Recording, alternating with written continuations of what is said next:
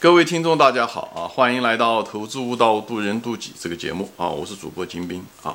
今天呢，我们继续我们的漫谈护城河啊。今天的主题是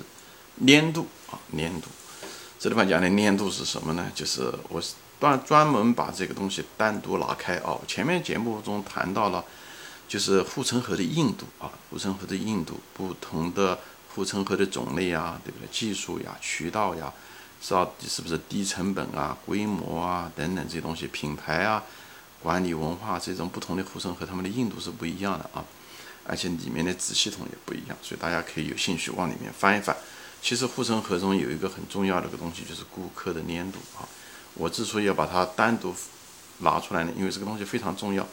特别是对于这种新经济啊，特别是这种数字化经济、软件、互联网。那么这个顾客的粘度非常重要，因为啊，在这个互联网时代，获取一个顾客很不容易啊，成本很高。那么你就希望顾客能够呃不断的可以重复消费，这样可以覆盖你当时的获客的一些成本啊，这样子。所以顾客特别是软件业也是一样的啊，就是顾客的粘度很重要啊。所以我专门呢，我就把这个。单独的裂开，就给大家分享一下这个粘度啊。那么，在护城河中有个很重要的东西，就所谓的网络效应啊。网络效应其实就是说啊，嗯，人家就是，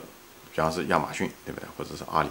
人家买家越多，他卖家越多，对不对？卖的人越多，那么买家进来的，哎，觉得有品种选择的余地更大，那买者就越多。这样子的话，就会导致大家就不会去别的地方。买什么东西都跑到你这网站来买，而且买了以后，下次买还到你这方来买，就是所以说白了就是重复消费啊，就重复消费，重复消费就是属于一种某一种粘度吧啊，你可以说那些品牌啊这些东西啊啊，嗯，像有消费品也是有，对不对？是说喝酒、香烟，对不对？这个东西成瘾啊，成瘾，像林源先生说的，他最喜欢说的就成瘾，成瘾也是一种粘度啊，他烟抽了以后，他下一次还得抽，对不对？今天嗯抽掉一根，下下。下一分钟还得要抽香烟，这就属于的粘度啊，成瘾就是粘度的一种表现形式而已。所以这种粘度说白了就是重复消费，这就是一种可持续性啊。所以顾客的粘度非常非常重要。那么这种粘度呢，就是也反映着很多方面。其实我专门做一系列的节目说过这东西啊，就是呃，我以前在嗯几家软件公司。哎，我就曾经拿我曾经工作的四家公司做了个比较，对不对？这种粘度，当然我第一家公司做的是通讯公司，它那个通讯公司后来，嗯，通讯行业的改变，所有的东西都标准化，一旦标准化，你这个粘度就不行了，因为你做出来东西都是标准化，说白了就没有差异，所以你的顾客粘度就不行。所以美国后来在九十年代末的时候，呃，曾经通讯业很发达，但是一旦那个他那个法律出来了以后，要求很多东西标准化，接口标准化，通讯模式一旦标准化以后，很多公司就赚不到那种超额利润了，他就无法提供差异化的产品，反而就不行了啊。而我另外几家公司呢，因为它可以提供那种差异化，像那个我曾经工作的一家那个做这种教育软件，而且那种特殊的教育软件啊，给。每个州用的都不一样，因为他们法律不一样，所以对那些东西要求非常细。哎，那么我们这公司呢，做出来东西别人做不出来啊！一旦占领了市场以后，人们就习惯了，哎，就是依赖于这个，因为法律老是在变，所以呢，一般的公司你虽然软件写得好，但是你对那种法律繁杂的那些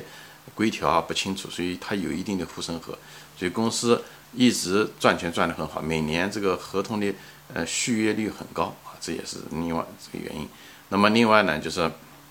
我还工作过一家公司，那就更牛啊！他这个公司，嗯，就是他做出来的产品，就是他是也是一家软件公司，又是一个服务商。他跟一家医院啊，他就是不仅卖产品给他，而且他给这家医院提供那种服务外包。所以他这家医院所有的这个 IT 行业的这些工程师，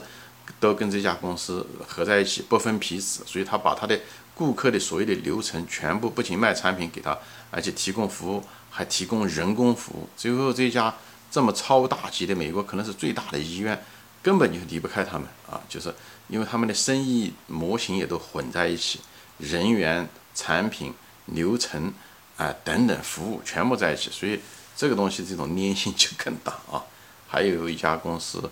嗯，有点像 IBM 一样的，就是它本身把产品，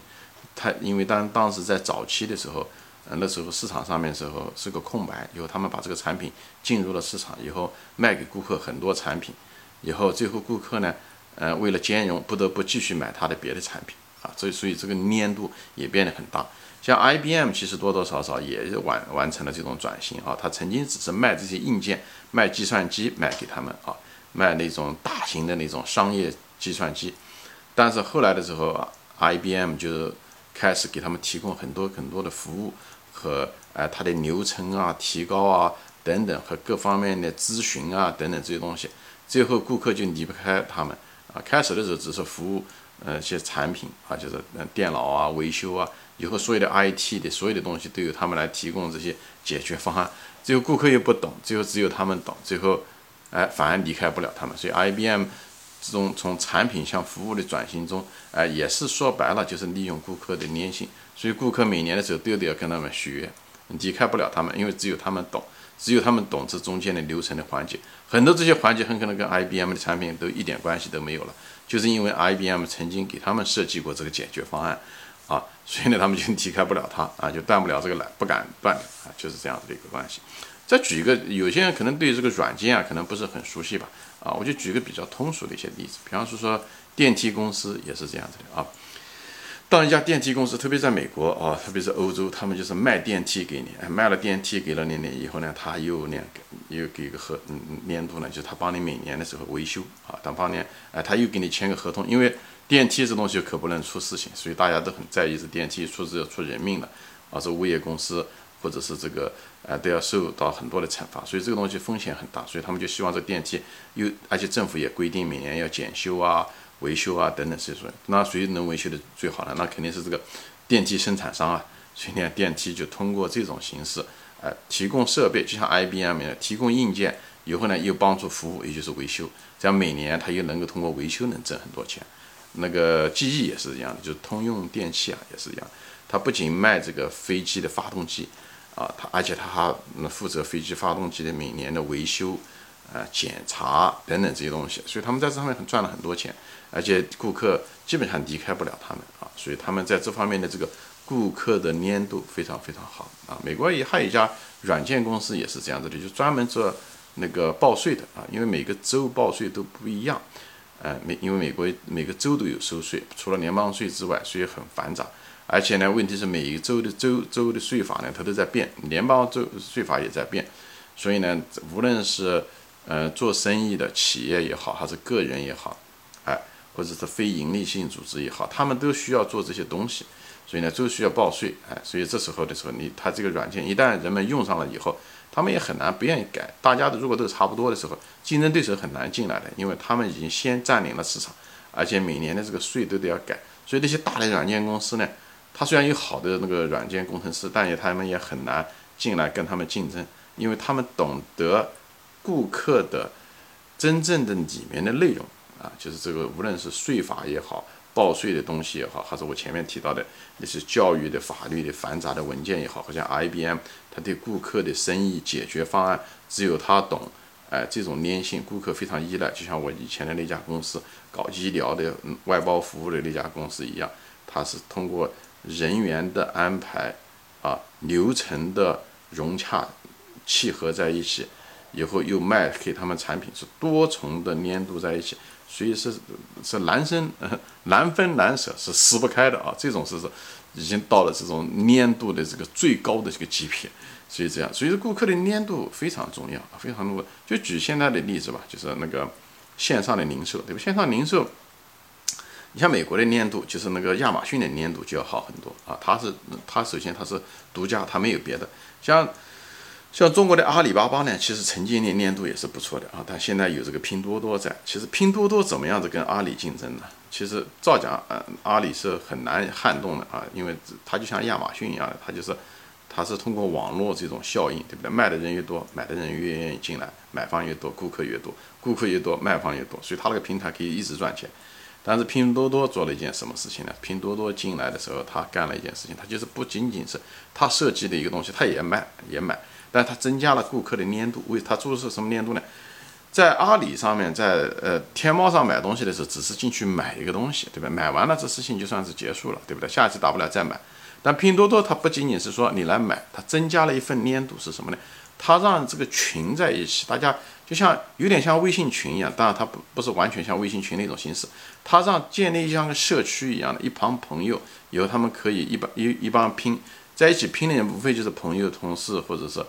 嗯，家人等等这些，因为他们之间有一个这样的一个圈子，所以他而且人的消费的心理其实是很复杂的啊。有的人消费买东西是真的是需要啊，有的是消费呢纯粹是因为一种娱乐，呃，对吧？就像女人喜喜欢逛商场一样的。你说她逛商场，她真的需要呃某一个东西吗？她不一定。她把这个东西作为一种娱乐，哎，真正的属于这叫消费，哎，在这里它不是真正的一种需求功能性的一些东西。所以，所以在。购物在这个当今的商品化过剩的时代啊，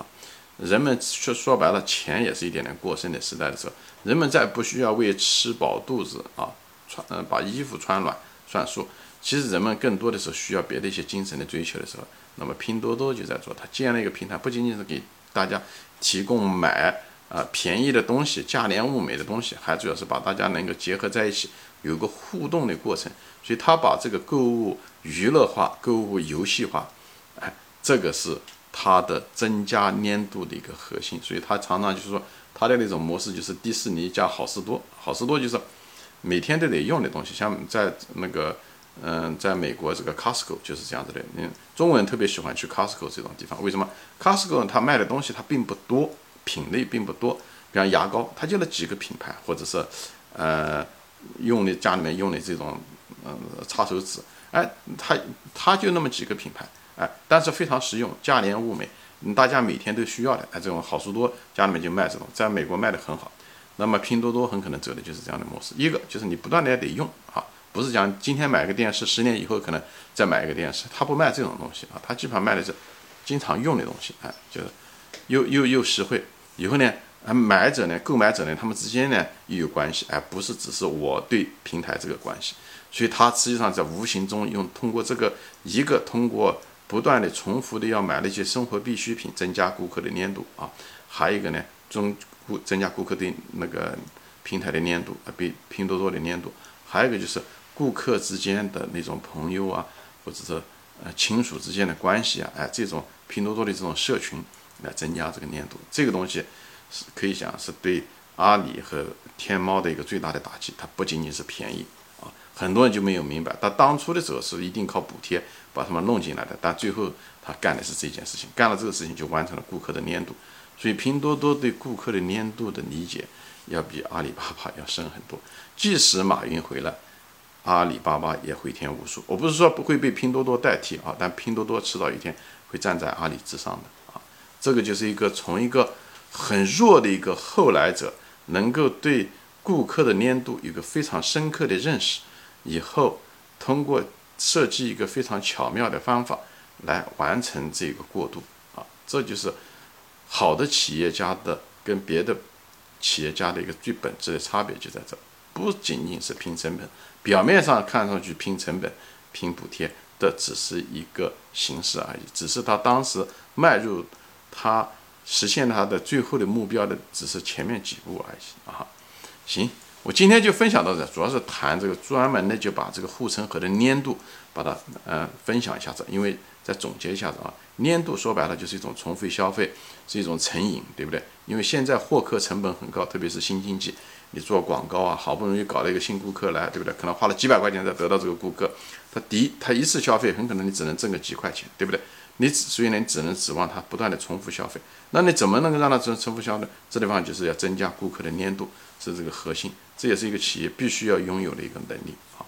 今天呢，我就给大家呃分享了我对这个护城河的粘度的理解，好吧？行，今天就说到这里啊，谢谢大家收看，我们下次再见，也欢迎大家转发。